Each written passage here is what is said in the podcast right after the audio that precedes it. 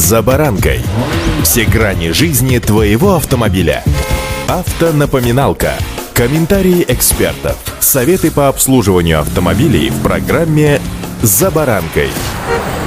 Жизнь наша полна мелочей. Казалось бы, на первый взгляд несущественных, но это только на первый взгляд, потому что совокупность мелочей — это уже закономерность. С автомобилями то же самое. На первый взгляд много мелочей, особенно когда открываешь капот, но вот там точно нет ничего несущественного. Все только по делу и все важное. С вами Александр Карпов. Здравствуйте. Автомобильные факты. Если автомобильный генератор выходит из строя, то самой распространенной причиной является износ щеточного узла. Однако давным-давно изобретены бесщеточные генераторы. Почему же до сих пор они не вытеснили своих якобы менее продвинутых конкурентов? Самая распространенная и самая массовая на сегодня конструкция автомобильного генератора с использованием графитовых щеток, поддающих напряжение на обмотку ротора, так называемую катушку возбуждения, через пару вращающихся скользящих контактов в виде медных колец на валу ротора. Подобное решение применяется на большинстве автомобилей за редким исключением временем, ибо оно отработано и за десятилетия подтвердило свою практичность. В такой конструкции крайне просто и эффективно реализовано поддержание стабильного напряжения в бортовой сети автомобиля на любых оборотах двигателя и, соответственно, генератора. Электронный блок управления стабилизацией, который по старинке принято называть реле-регулятором, отслеживает уровень напряжения на выходе и уменьшает или увеличивает ток в катушке возбуждения. Как только напряжение проседает, ток увеличивается. Как только оно приближается к верхнему пределу в 14,2 вольта, уменьшается. Этот процесс идет быстро быстро и непрерывно, и в результате мы имеем стабильное напряжение и на холостых оборотах, и на высокой скорости. Автомобильные факты.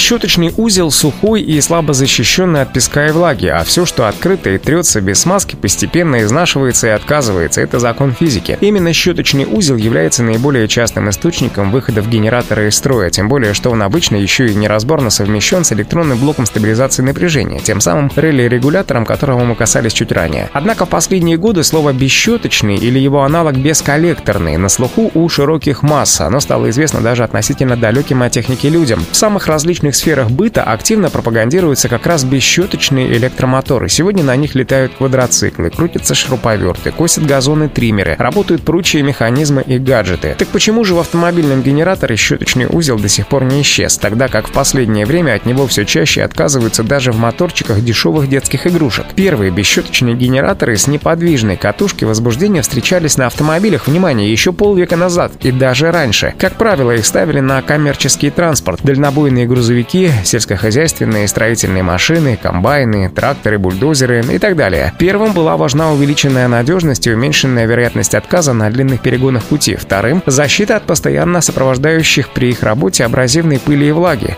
способных быстро убивать любой щеточный узел, проникая в генератор через вентиляционные щели. В принципе, в ограниченных объемах используются они в подобных машинах и по сей день. Однако, согласитесь, генератор, не боящийся воды и пыли, с увеличенным сроком службы, благодаря отказу от трущихся на сухую детали, это весьма хорошо. На сегодняшний день в массовом потребительском автопроме надежность простейшего щеточного генератора была принята за образец баланса цены, живучести и ремонтопригодности. И отходя от этого канона лишь в относительно редких случаях, когда проектирование технически сложного, продвинутого и достаточно дорогого автомобиля неизбежно требует усложнения и недешевых решений и используются как раз бесщеточные генераторы. Удачи! За баранкой!